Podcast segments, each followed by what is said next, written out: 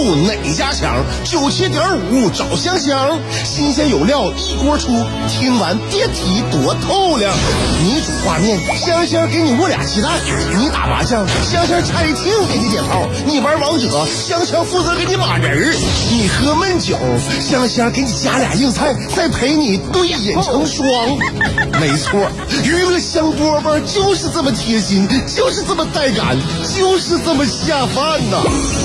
十年年的欢声笑语，十年的与你相伴，梦想成为经营快乐的百年老店。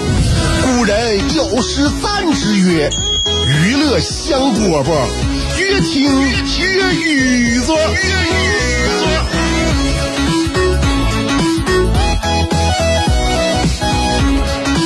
哎，娱乐香饽饽节目开始了，我是香香，在这个下午跟你问好。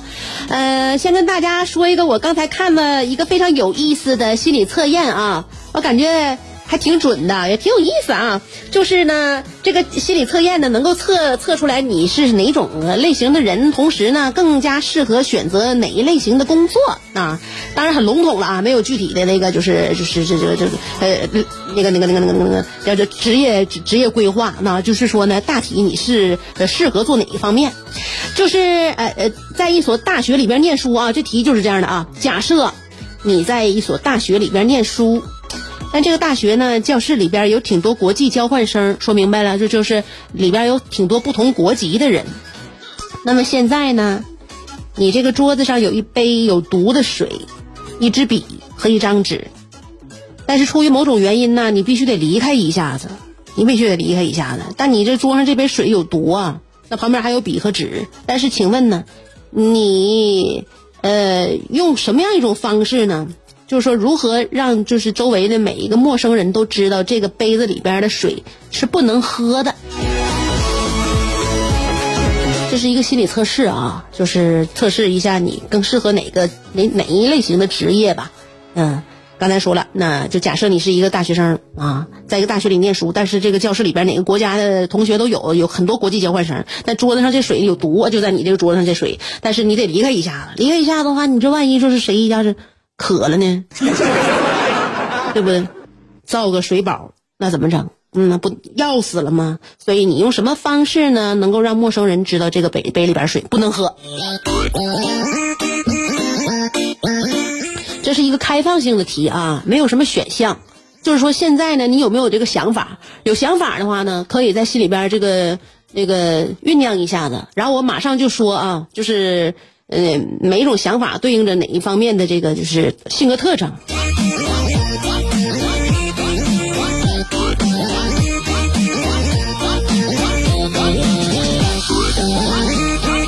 时间不能太长，这也不是考试，对吧？所以说呢，你大致心里边有个想法了之后呢，我就开始来对应一下，看你是怎么想的啊。比如说呢，他第一个就是第一个类型呢，就是说呢，创意。创意发想型是，你可以在这个纸上，你是旁边这个有毒的水旁边不有一个纸和一个笔嘛？你可以在这纸上呢画一个大大的叉，或者画一个骷髅头啊。然后你走的时候给它立桌子上，这样大家一看呢都觉得啊，这个水好像挺危险啊，这不能喝。如果你是就是大致你的答案是这样的话呢，那么你可能会适合从事于呃创意型的工作啊，创意型工作。你想一想啊，那就创意型工作都有哪些吧？还有一呢，就是颠覆型的。如果说你直接把这个桌上这张纸啊揉成团儿扔到水杯里，或者是直接把笔放进水杯里，哎，你就觉得这种方式呢，可能谁也不可能说喝一杯这里边有脏东西的水啊。所以这样的话呢，呃，你这你是你的选择的话呢，那么你有有可能你适合这个做一些创新的工作啊，也可以试着自己创业啊，自己干点啥，开个店啥的。呃，第三种类型呢，我怎么这么倒霉，就选择了这种类型。基本上跟我的想法就是有点有点那个相同吧，就是我当时想法呢，要不然就是不走就看着，要不然的话呢就是那个把这个水杯带走。然后我这一看答案呢，还有这个答案，那就如果说你选择把水杯带走的话，这种类型的人呢，就属于责任感非常强，超级强，通常都是呢照顾别人的角色，做什么职业都行，不过最适合的还是当妈妈。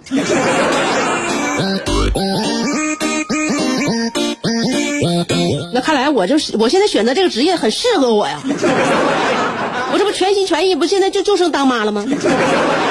啊，第三个说完了，第四个就是夸张表现型，就是说呢，呃，你觉得可以把水喝掉，然后呢写下遗书，说自己是自杀的，这种人就是非常适合写小说，或者当记者，或者当名嘴。你看着没？我就没选择这个，这个我有点极觉得极端，这也就是我跟名嘴之间的差距。五个呢，就是破坏规则型，就是把水倒了。或者干脆不离开，好好看着，免得有人受受害。这种人适合从政，就说，或者是担任那个团体的领袖。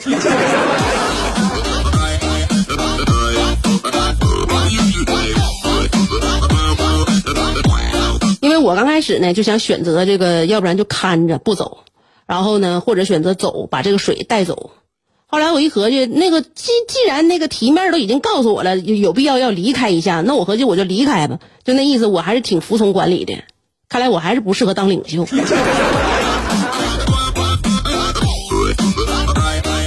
还有一个最后一点就是中规中矩的了，比如说在纸上写着有毒不要喝，或者你查查资料，查查这字典啊，然后用多种语言把这个有毒不要喝这个写写明白，然后让更多的人呢能看看懂你写的这个字儿，然后把这个这个字儿呢留在杯子上方啊，或者是贴在杯子前面，就这种人呢就非常适合按部就班的工作，最好别适合当创业者。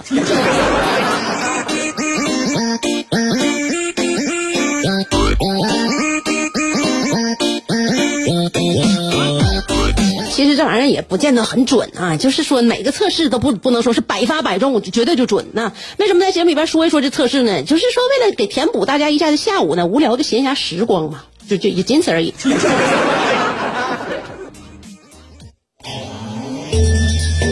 有的人白天兢兢业业，夜晚却空虚胆怯；有的人生得一副黄蓉的灵魂，却有一个谢广坤的爹。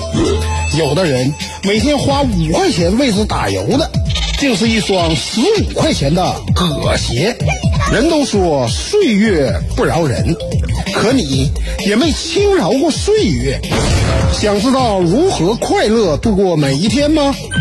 赶紧去听香饽吧，香香正在为您详细分解。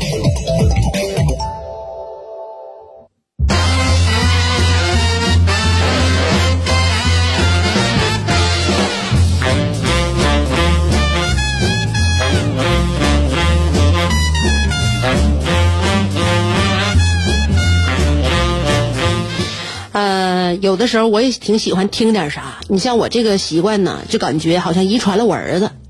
我儿子喜欢我听我给他讲的故事，这些故事啊，反正包罗万象吧，嗯，有真事儿，有我编的啊，有我听过的，有我小时候我爸妈给我讲过的，反正都有啊。嗯，每一样呢，就是占比都是其中一份儿啊。我感觉现在我编的基本上也已经黔驴技穷了。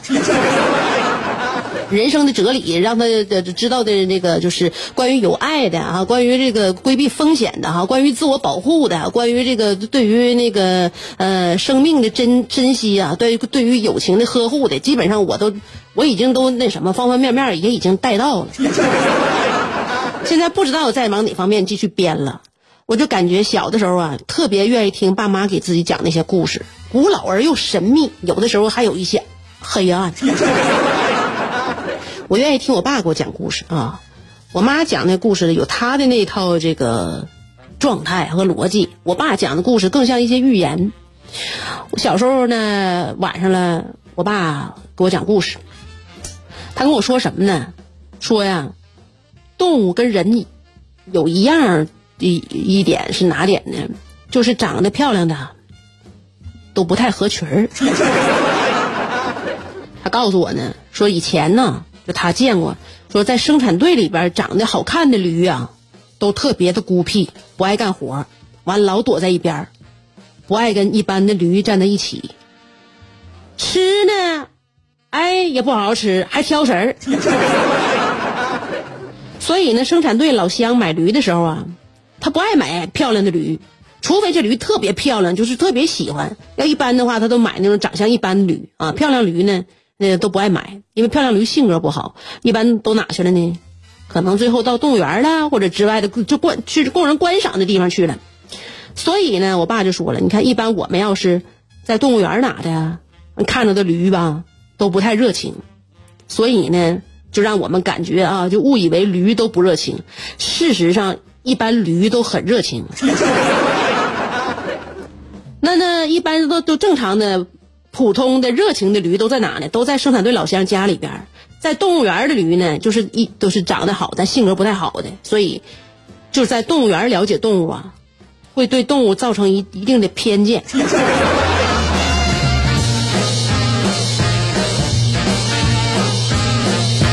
你说孩子能不愿意听家长给讲故事吗？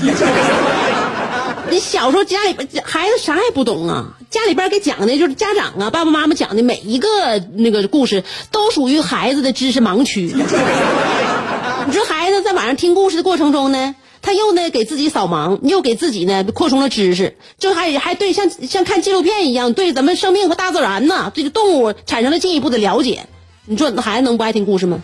家里边有条件的，只要有家里边有时家长有时间的，你不管讲点啥，加点讲点这个小时候那些陈芝麻烂谷子的事儿，自己知道的领域的事儿，我跟你讲，那对于孩子来讲，那都是那对知识的一种渴求和填补。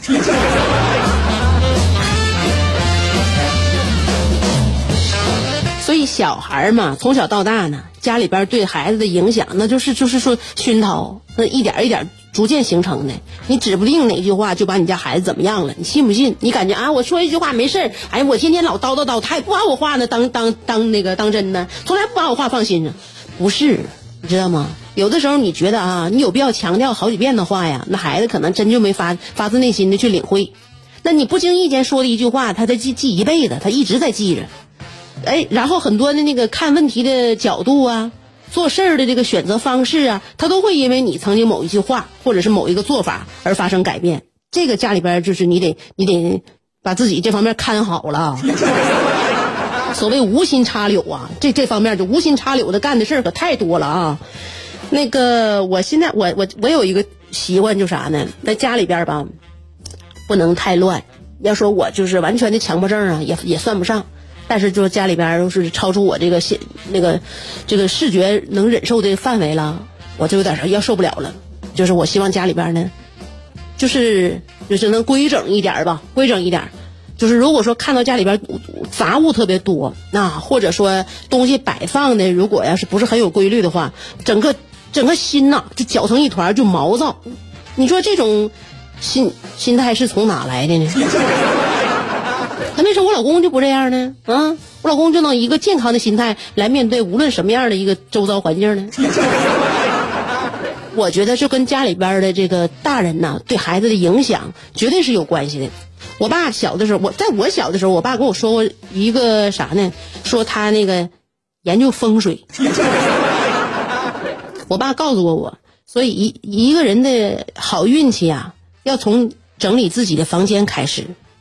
首先，你要把不需要的东西都处理掉，不要的东西就赶紧扔，啊，杂物吃吃东西那些都是什么果皮儿啊，啊，瓜果梨桃啊，包装袋儿啊，你不能在家里边摆放啊。如果说这真是没有用东西，你一定要抓紧时间，第一时刻给它扔掉啊。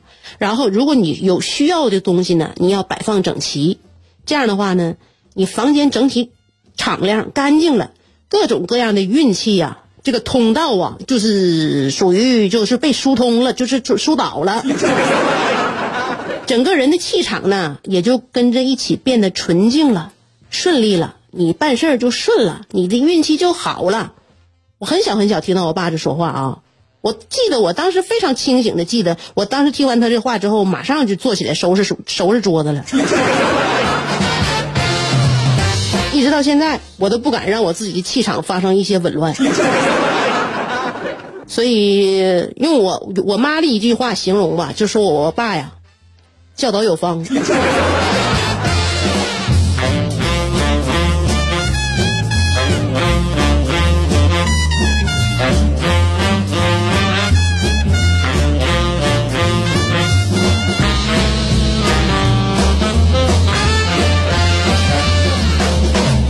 就从小，那父母对孩子从来都是不少操心啊。你说现在呢，咱带孩子有自己的那个那个焦虑，那我们父母年轻的时候对我们其实也是煞费苦心，只不过有的时候我们感觉不到，感知不到，甚至是忘了，体会不了。那父母的那个那个用心，孩子体会永远体会九牛一毛，真的。我记得我儿子那是多大的时候？两呃两岁，刚到两岁吧，刚到两岁还是不到两岁，就是一岁多的时候，我给自己呀放了一放了一回假，我自己呢出趟门儿然后就登登高，爬爬山啊，让自己心胸开阔一下，让自己视野就辽阔一下。那段时间嘛，就是说是产后抑郁，那肯定说是是是是说是那个算不上啊。我这心情呢还算是可以，但总觉得自己憋得慌，嗯，总是在家围着孩子转，就那点事儿了，就是就就家里边就这多少平米，我就是以多少平米为我为半径，就就这么转，所以就没啥没啥，就是感觉自己就没啥意思了啊。所以给自己放了不到一个礼拜假啊，然后呢我就走了，走了呢，那走之前所有的方方面面都得交代呀。他爸自己在家带孩子，我也是，我也是说说说说实在的，心里边也也也不不放心。所以临走之前呢，我呢我就给他爸做了四个锦囊，啊，我交给他爸啊，口头交代的啊，这四个锦囊其实都是口头交代。我就告知锦囊中有四条妙计啊，告诉他紧急时刻的时候依次而行啊，可保无虞。第一条就是。不管啥事儿，放着别动，等我回来再说。第二就是孩子饿了、难受了啊，或者是心里心情不好了，往奶瓶里边倒一百二十毫升啊啊，然后那个就根根据那个毫升数，你给配奶粉，吃不完不要勉强，主要是做一个心理安慰。第三，咱家那个他他吸那些恐龙啊，儿子那些恐龙，呃，就是这个。那啥呢？普通的塑料恐龙是在那个抽屉第一层，会闪会发光的优质恐龙放在第二层。遇到问题由下往上一个一个给。啊，第四条妙计就是不要试图来找我啊。呃，孩子要是闹起来的话，你就告告诉孩子，你妈云游去了，归期不定，只在此山中，云深不知处。